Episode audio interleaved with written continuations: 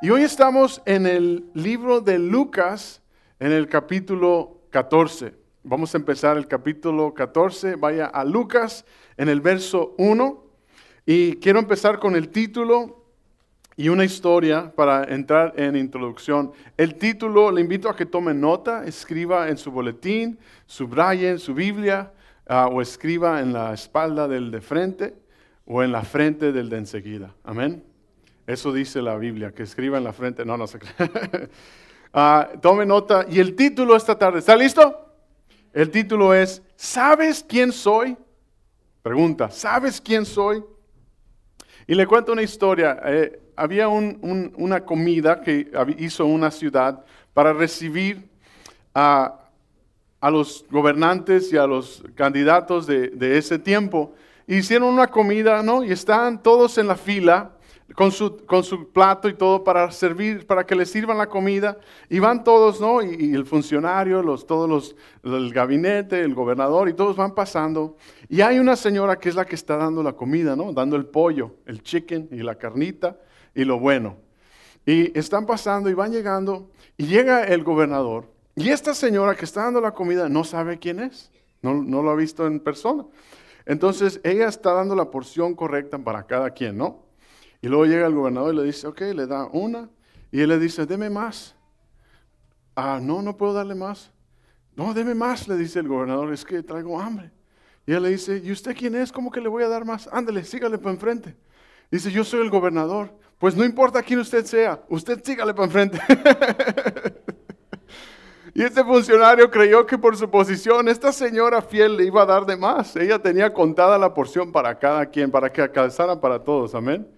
Y uh, aunque la historia aquí es Cristo quien está tratando de hacerle ver a la gente quién Él es, uh, no lo están viendo, no están reconociéndole. Y en este capítulo 14 la idea es de que Cristo está enfrentando a, a los judíos, a los religiosos de su tiempo.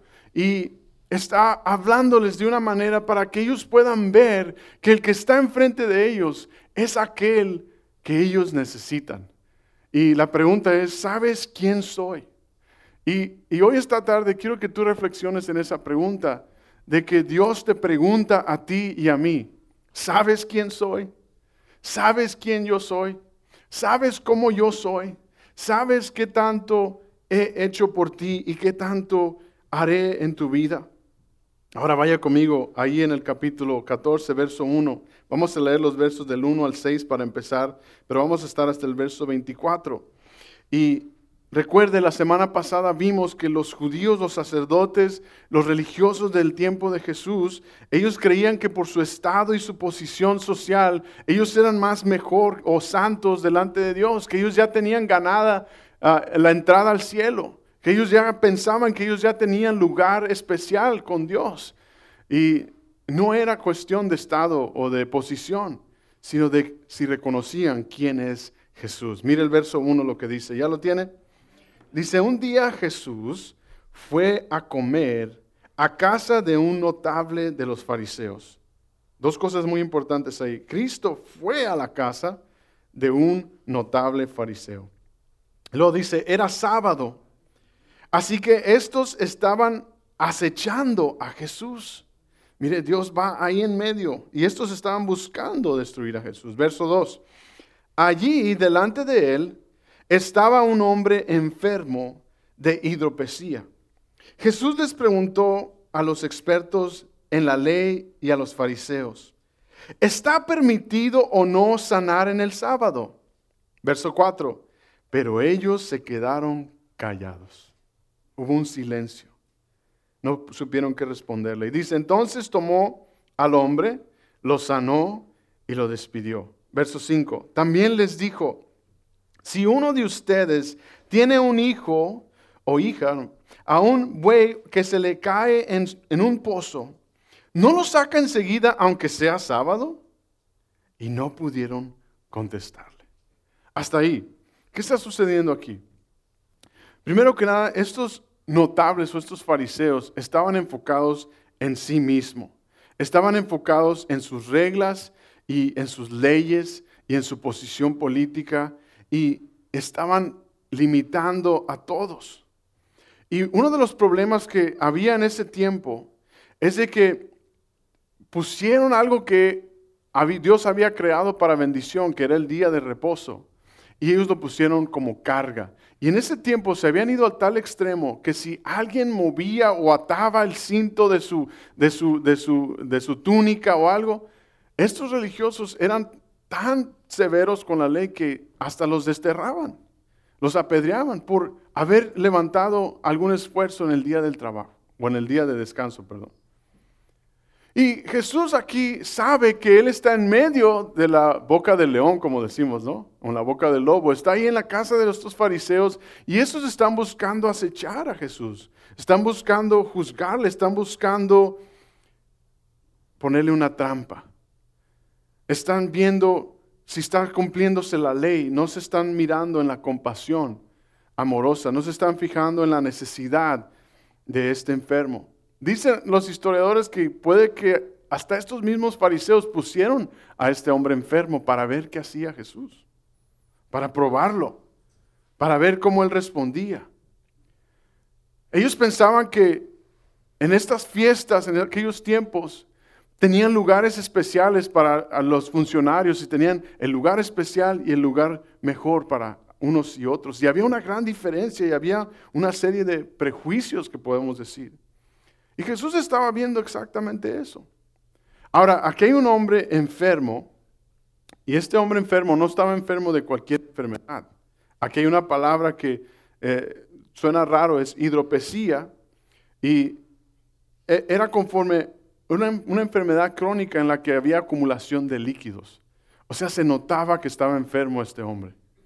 Y en aquellos tiempos, y puede que suceda a veces hoy, Ah, los echaban a un lado, los ponían fuera, los quitaban de la vista para que nadie pudiera ver que lo decían entre comillas que era impuro, que no era bienvenido. Y es el reflejo de la dureza de corazón de los religiosos y de muchos en el tiempo de Jesús.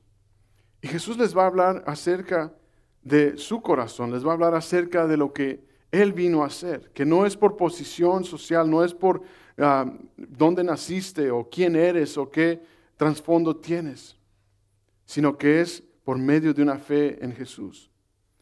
Lo estaban mirando de cerca, dice el verso 1, que fue a casa del fariseo y que lo estaban acechando. En otras versiones dice que lo estaban mirando de cerca.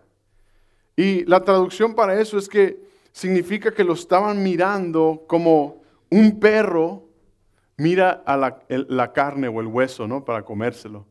El perrito está esperando ahí que se mueva eh, para ir a agarrar el hueso, para ir a morderlo. Y así estaban viendo a Jesús, a ver qué hace, a ver cómo lo agarramos, a ver cómo lo juzgamos, a ver cómo lo echamos fuera. Jesús sabía esto. Jesús fue a esa casa y lo observaban tan atentamente como si quisieran comerlo, como si quisieran destruirlo. Y sabemos que ese era el plan para ellos. Jesús les pregunta ahí, sana, Jesús sana a este hombre, pero les hace una pregunta. ¿Está permitido o no sanar en el sábado? ¿Está permitido o no sanar en este tiempo? Jesús les pone en su lugar porque en ninguna parte de la ley se dice que no es permitido hacer ah, algo acerca para Dios. Y ellos se habían ido tan extremo que creyeron que iban a atrapar a Jesús en eso. Ahora, el primer punto hoy para poner en práctica lo que estamos viendo aquí y ponerlo en práctica en nuestra vida, escriba el primer punto. No tengas una mente limitada. No tengas una mente limitada. Mire, el enemigo va a hacer, va a querer evitarte que hagas cosas para Dios. El enemigo va a poner obstáculos para que evitarte a ti y a tu familia poder hacer cosas para Dios. Es lo que Él quiere. estos estaban observando a Jesús para que no sanara en el día de reposo porque era ley. Y había un hombre en necesidad y Jesús lo sana Por supuesto que lo sana. Y muchas veces tenemos una mente limitada para con Dios y pensamos que Dios no puede hacer nada en mi vida. No es que es que me enojé y ya Dios no puede hacer nada conmigo hoy. No es que ah, se me salió, ¿verdad? ¿Cuántas veces a usted le toca que dice algo y quisiera regresar las palabras y volvérselas a comer? Y pensamos y tenemos una mente limitada y creemos que, no, Dios no puede hacer algo. Y el enemigo es lo que quiere, limitarte a ti y a mí de hacer cosas para Dios. Ahora, recuerde que había tres tipos de personas que están escuchando esta plática, de, estas historias, estas pláticas de Jesús, las enseñanzas de Jesús. Había tres personas. El, primer grupo de personas eran los que ah, estaban y, odiaban a Jesús.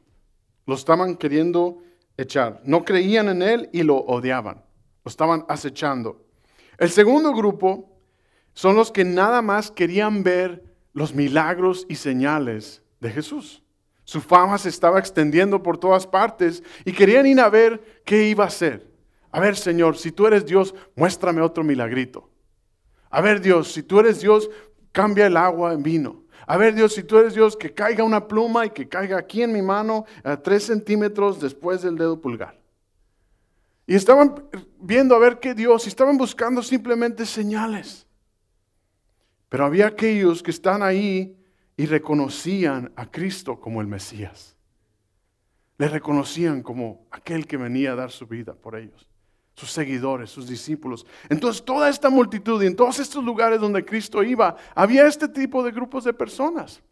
Y Jesús está en medio hablando su palabra. Y sucede así hoy en el mundo. Tú y yo estamos en medio, pero la pregunta hoy, querido hermano y hermana, ¿dónde estás tú? ¿Quién eres tú? ¿Quién es Dios en tu vida? Él te pregunta, ¿quién soy yo? ¿Sabes quién soy? ¿Cuál de estos tres grupos, en cuál de estos tres grupos estás tú? Estás en los que quieren seguir a Cristo por quien Él es, por lo que Él ha hecho, no porque vaya a ser un milagrito. No venimos con Dios a veces como si Él fuera una piñata. No, Dios, si tú me, me das esto, entonces yo te voy a servir.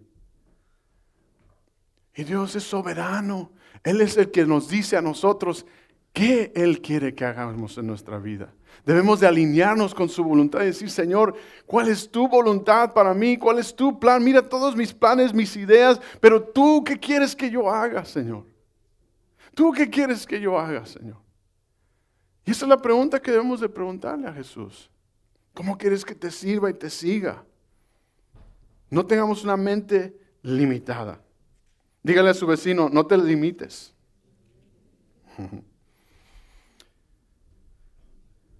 Tenían unas reglas estos judíos, estos religiosos, tan severas alrededor del sábado, tan fuertes, tan ah, hasta fuera de lo lógico.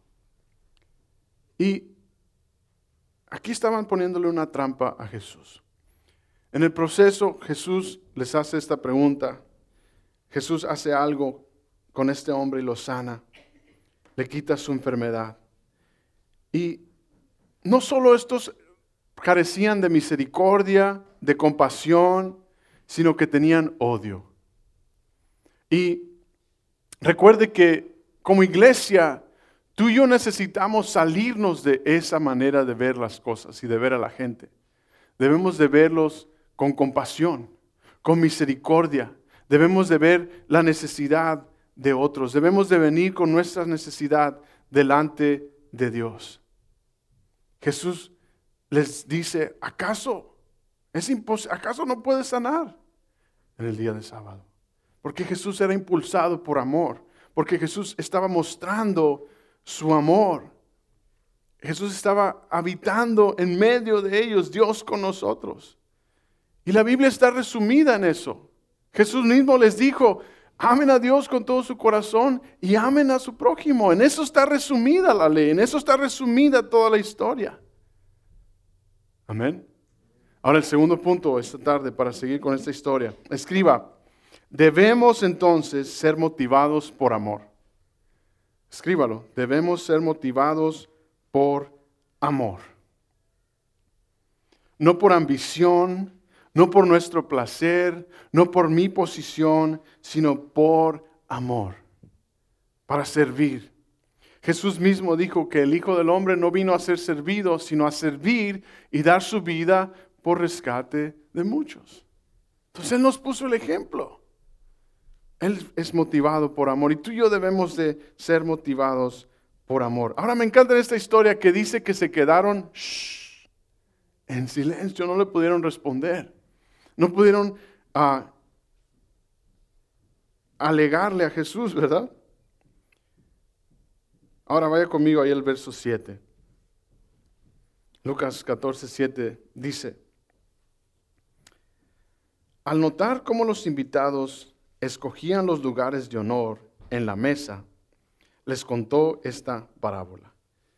¿Qué es una parábola? La parábola es una historia terrenal con un principio celestial. Jesús está enseñando con una historia común y corriente un principio eh, de su reino. Verso 8.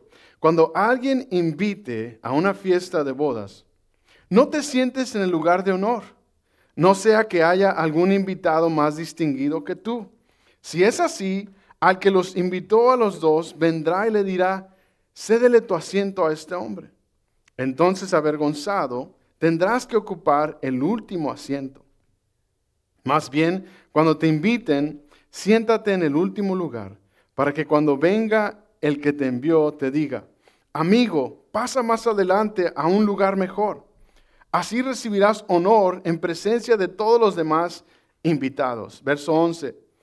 Todo el que a sí mismo se enaltece será humillado, y el que se humilla será enaltecido. Hasta ahí. Debemos de ser motivados por qué? Por amor. No por, ok, pásele después de mí. ¿Verdad? Sí, yo le, pues, le ayudo, pero después de mí. Y requiere amor para mostrar esa invitación. Su vecino, su familiar, aquel con el que se pelea, aquel con el que no quiere nada de Dios. Sea usted motivado por amor. Amor a esa persona, esa necesidad. El amor de Dios por esa persona. Amén. El vecino que eh, le avienta piedras. o el compañero en el trabajo que se queja de usted o le echa mentiras. Sea usted motivado por amor, por amor a Dios y por amor a esa persona. Ore por esas personas. Ore por aquellos que no quieren nada de Dios para que Dios cambie sus vidas, para que usted pueda ser reflejo de su amor, para que usted pueda ser motivado en el amor de Dios. Amén. Jesús no se queda sin advertirles. Y les cuenta esta historia en la que se aplica cómo es que muchos de nosotros tenemos una perspectiva equivocada de cómo ver a la humanidad, de cómo ver al prójimo. Y Jesús nos está enseñando cómo debemos de ver, en especialmente en la iglesia. Cómo debemos de vernos como hermanos en Cristo, de diferentes lugares, de diferente nacionalidad incluso, de diferente um, trasfondo. Pero Dios quiere que tú y yo seamos motivados en su gran amor para vernos por medio de sus ojos y no caigamos como estos religiosos que creían que, oh, es que yo soy judío entonces tú para allá, tú para acá, y tú aquí, y tú allá. Jesús estaba mirando en esa fiesta en la que él estaba aquí. ¿Cómo es que había sus grupitos y había sus y aquí estoy por lugar? Ahora, como en la iglesia somos pecadores todos, somos recibidos tal y como somos, amén. Entonces, también no seamos tan fuertes en juzgar a la iglesia y decir, ok, vamos hacer por mi parte lo que yo debo hacer. Mire, vaya conmigo ahí en su Biblia a Santiago capítulo 2. Santiago capítulo 2, verso 8, para aterrizar este punto. Se trata de ser motivado por su amor. El verso 8 ahí en, Santiago 2, si ya lo tiene, diga amén. Todos en su Biblia, eh, dice, hacen muy bien si de veras cumplen la ley suprema de las escrituras, que es, ama a tu prójimo como a ti mismo. Verso 9. Pero si muestran algún favoritismo, pecan y son culpables, pues la misma ley los acusa de ser transgresores. Ouch. Amén. Gloria a Dios. Qué bárbaro. Qué tremendo, ¿verdad? Pero las buenas nuevas, buenas noticias, es de que en el amor de Jesús, en su ejemplo, estamos seguros. ¿No? Estamos seguros. Porque Él nos ve con compasión. Una de las cosas que quiero animarle este año, iglesia, es de que mostremos compasión. Que busques servir a alguien cada día. ¿Tú quieres tener un buen año? ¿Quieres ser bendecido este año? Sirve a alguien cada día. Sirve en tu familia, sirve en tu casa. Pídele al Señor, ayúdame a servir a alguien hoy. Amén.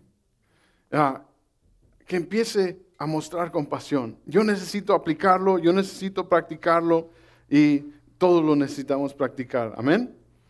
Ahora, el tercer punto esta tarde, si tú estás tomando nota, vamos avanzando. El tercer punto, ahí en Lucas capítulo 14, están los versos 13 y 14. Mire lo que dice el verso 13. Vaya conmigo ahí en Lucas 14, regreso conmigo al verso 13. Dice, más bien cuando des un banquete, invita a los pobres, a los inválidos y a los cojos y a los ciegos. En otras palabras, aquellos que nadie quiere invitar. Entonces serás dichoso, pues aunque ellos no tienen con qué recompensarte, serás recompensado en la resurrección de los justos. Ahora pone atención aquí. Jesús está llevando esta historia. Recuerda, es una parábola para mostrar un principio celestial. Y Jesús está empezando a entrar a aquel punto por el cual está contando esta historia. Y está refiriéndose al reino de Dios. Está refiriéndose a la recompensa que vendrá para todos. Y está contrastando la manera en que cómo se estaban tratando en ese momento, porque dice la historia aquí que Jesús estaba viendo cómo unos estaban dando privilegios a otros, y Jesús les dice esta historia. Y están viendo ahí cómo Jesús le está diciendo, así va a ser en el reino de los cielos, así va a ser como debe de ser. Ahora, escriba este punto, este tercer punto hoy. El reino de Dios, o al reino de Dios, todos están invitados. Todos están invitados. Vimos la semana pasada que Jesús estaba hablando de esa puerta angosta, ¿verdad? De que Él es la puerta por la cual hay salvación y de que no todos los caminos van al Padre de que Él es la puerta, de Él es el camino, la verdad y la vida, y que por Él tenemos salvación. Amén. Entonces, Él está invitando a todos por medio de su sacrificio, por medio de su resurrección, por medio de su obra en la cruz, está invitando a todos a que acepten esa entrada al reino. Entonces todos están invitados al reino. ¿Quién eres tú? ¿Quién soy yo para decirle a quién no venir a Jesús? La historia está llevándonos a que tú y yo debemos de invitar, así como Cristo nos invita, invitar a otros a conocer a Jesús. Tú debes y tienes que invitar a otros a conocer a Cristo Jesús. ¿Quién te crees? ¿Te crees mejor? ¿Te crees más santo? Iglesia, necesitamos invitar a otros a conocer a Cristo Jesús, aquel que nos ha mostrado compasión, aquel que nos ha recibido, aquel que ha dado su paciencia, aquel que ha dado su vida por mis pecados, por mi iniquidad y me ha dado nueva vida en Cristo Jesús al depositar mi fe en Él, al poner toda mi confianza en Él. ¿En qué reino estás enfocado? ¿En tu reino? ¿En mi reino? ¿En el reino de este mundo? ¿O el reino de Jesucristo? Mire lo que dice el comentarista David Gusick, un comentarista bíblico. Dice, Jesús aquí nos dijo que no nos asociáramos con las personas en base a lo que podrían hacer por nosotros. Esa es una vida egoísta. Estamos llamados a seguir a Jesús. Él nos mostró una vida centrada en los demás. ¿Dónde estás tú? ¿Dónde estoy yo? Hay algo maravilloso. El, Señor nos ha dado un regalo que es su salvación. Nos ha dado un regalo. fue para Dios mejor dar que recibir. En Juan 3:16 dice que de tal manera amó Dios al mundo que Él dio a su Hijo. Para Dios fue más importante darte su Hijo, dar su vida, que Él. Gloria a Dios, ¿verdad? Y Jesús quiere que así al recibir ese amor, tú y yo sepamos dar de esa manera. veamos de esa manera. Que veamos no por cómo se ve, por cómo se oye, sino qué Dios puede hacer en esa persona. ¿Qué Dios puede hacer a través de ti y de mí? Mire lo que dice el verso 15. Vaya conmigo al verso 15 en Lucas 14. ¿Está usted aprendiendo? El verso 15 dice, al oír esto, uno de los que estaba sentado a la mesa con Jesús le dijo, mire lo que dijo al oír esto, dichoso el que coma en el banquete del reino de Dios. Verso 16, Jesús le contestó, cierto hombre preparó un banquete e invitó a muchas personas y a la hora del banquete mandó a su siervo a decirle a los invitados, vengan, porque ya todo está listo. Verso 18, pero todos, sin excepción, comenzaron a disculparse. El primero le dijo, acabo de comprar un terreno y tengo que ir a verlo y tengo que limpiar y tengo que ah, lavar y tengo que preparar la casa. Te ruego que me disculpes. Verso 19. Otro dijo, acabo de comprar cinco yuntas de bueyes y voy a probarlas. Te, ruego que me disculpes. Verso 20. Acabo de casarme y por eso pues no puedo y tengo que pagar los biles y que me cortaron el agua y que... ¿Suena conocido? Verso 21. El siervo regresó y le informó de esto a su señor. Entonces el dueño de la casa se enojó y le mandó a su siervo. Sal deprisa por las plazas y los callejones del pueblo y trae a cada pobre, a los invitados, a los cojos, a los ciegos. Señor le dijo luego al siervo, ya hice lo que usted me mandó, pero todavía hay lugar. Entonces el Señor le respondió, ve por los caminos y las veredas, oblígalos a entrar para que se llene mi casa les digo que ninguno de ellos, de estos invitados, disfrutará de mi banquete. ¿Qué hay aquí en esta historia? Jesús está contando esta historia y sigue retando. Este hombre responde, dichosos los que coman en el reino de Dios, en la cena del Señor. dice, sí. Y cuenta esta historia. Y, aquí vemos varios personajes. Vemos al anfitrión de la fiesta, ¿no? Al dueño de la fiesta al, hombre que está dando la fiesta.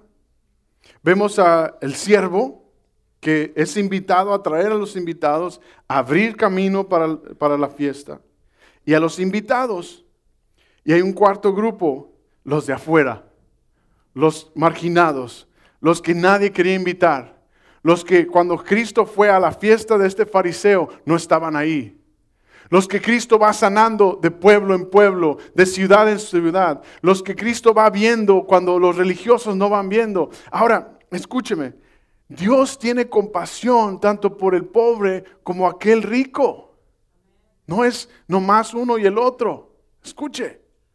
Porque muchas veces, no, es que el pobre sí y el rico también. Todos están invitados a, este, a esta cena.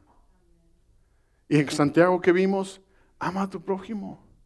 Jesús dice que no haya diferencia. Es más importante la necesidad de Dios que cualquier otra cosa en esa persona. Amén. Diga, ouch, aleluya. Mire lo que dice Apocalipsis 19:9. Bienaventurados los que son llamados a la cena de las bodas del Cordero. Jesús es el Cordero que quita el pecado del mundo, el que dio su vida, el que vuelve por segunda vez, el que nos va a llevar y vamos a comer a la mesa. Y los invitados estamos aquí. Y tú como invitado, ve a las calles y trae a otros. Ve a tu familia, a tu hogar y trae a tus hijos a Cristo. Habla con tu pareja y dile, vamos a la iglesia, vamos a amar al Señor. Aunque nos agarremos de las greñas, pero vamos a servir a Dios. No vamos a dejar de buscar yo en mi casa al Señor. Amén. a la cena con el Señor. Ahora, en estos personajes ilustra el anfitrión, que es Dios Padre, Dios Todopoderoso, y el siervo, que es la imagen de Jesús, quien vino a servir, quien fue enviado para ir a abrir las puertas, que fue enviado a las calles, a las ciudades, para decir, el reino ya está aquí. He venido aquí todo el que viene en pos de mí, todo el que entrare eh, por esa puerta, yo soy la puerta, todo el que clamare mi nombre. Y Jesús viene anunciando eso, ¿se fija? Y vemos el cuarto punto esta tarde, escríbalo, el cuarto punto de aplicación. Jesús nos dio el ejemplo a seguir. Jesús nos ha dado el ejemplo a seguir. Vaya conmigo ahí a Gálatas capítulo 4, versos 4 y 5. En su Biblia, la carta a Gálatas, el capítulo 4, versos 4 y 5. Cuando ya lo tenga, dice amén. Mientras, si no ha llegado, diga, aguanta, pastor. El verso 4 y verso 5 en Gálatas capítulo 4 dice, pero cuando llegó la plenitud del tiempo, Dios envió a su Hijo, nacido de mujer, nacido bajo la ley, para redimir a los que estaban bajo la ley, para que podamos recibir la invitación, la adopción, el lugar a la mesa como hijos. ¿Se fija? Todos deben saber de Jesús, conocerle, porque Él no falla, Él es la esperanza, Él es a quien tú y yo necesitamos. Y por último, el siguiente punto, ya lo mencioné, pero escríbalo como aplicación. Debemos ir e invitar a otros. Debemos ir e invitar a otros. Jesús dice en esta historia, menciona a los marginados. ¿Por qué menciona a los pobres, a los mutilados, a los enfermos, a los cojos, a los ciegos, a los que estaban fuera? Porque este grupo estaba cerrado a ellos. Estaba tan metido en sus leyes en sus reglas, en sus reglamentos y en su rutina, que estaban cegados a los de afuera.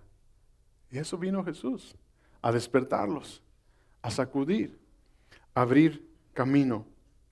Como iglesia debemos tú y yo ser así.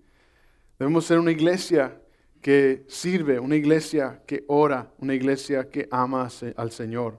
Y debemos de invitar a otros, ir traer a otros a un grupo en casa, a la iglesia, invitar a otros a ir y compartir un alimento con ellos. No decir más, comer juntos disfrutar juntos. Y Dios, mire, el amor de Dios echa fuera todo temor.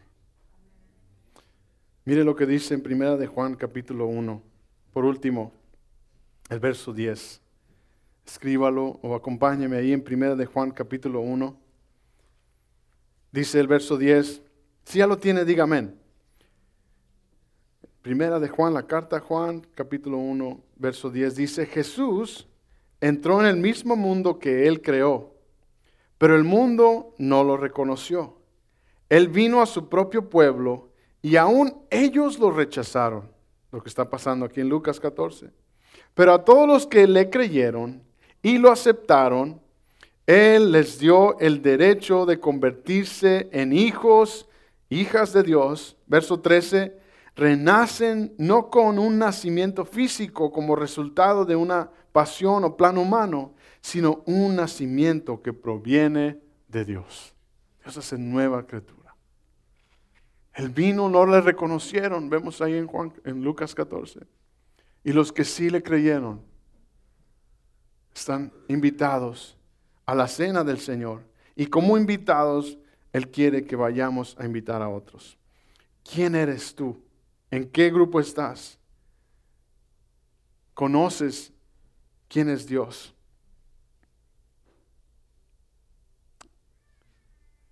Tú y yo Dios nos encarga de ir a invitar a otros, de ir a presentar a Cristo a otros. Y Él se encarga de salvarlos. Él se encarga de tocar sus corazones. Tú y yo somos llamados a llevar las buenas nuevas. Tú vive tu vida para Cristo y Él se mostrará en tu vida. Tú haz tu parte y Él hará su parte. Tú rinde tu vida a Él, vive para Él sin temor y los demás van a ver. Y una de las cosas bien importantes que debemos de aplicar es esa, que también nosotros la regamos, que Él está ahí para perdonarnos a nosotros también y que podemos mostrar que Él nos perdona, que Él nos ha redimido, que estamos en la mesa invitados cuando Él vuelva. Amén. Ahora, Pregunto y con esto cierro para reflexionar. ¿A quién Dios ha puesto en tu corazón mientras estoy enseñando este mensaje? Sé que Dios puso a alguien en tu corazón. Sé que mientras estás escuchando este mensaje, Dios puso a alguien. Empieza a orar por esa persona. Empieza, Señor, ¿cómo puedo servir a esta persona? ¿Cómo puedo llevar las buenas nuevas? ¿Cómo puedo invitar, Señor, para que te conozca? ¿Cómo puedo hacerle, Señor, para que yo y mi casa sirvamos al Señor? En las buenas, en las malas. No dejemos de buscarte. ¿Sabes quién soy yo? Dice el Señor. ¿Sabes quién soy? Sí. Tú eres el gran yo soy.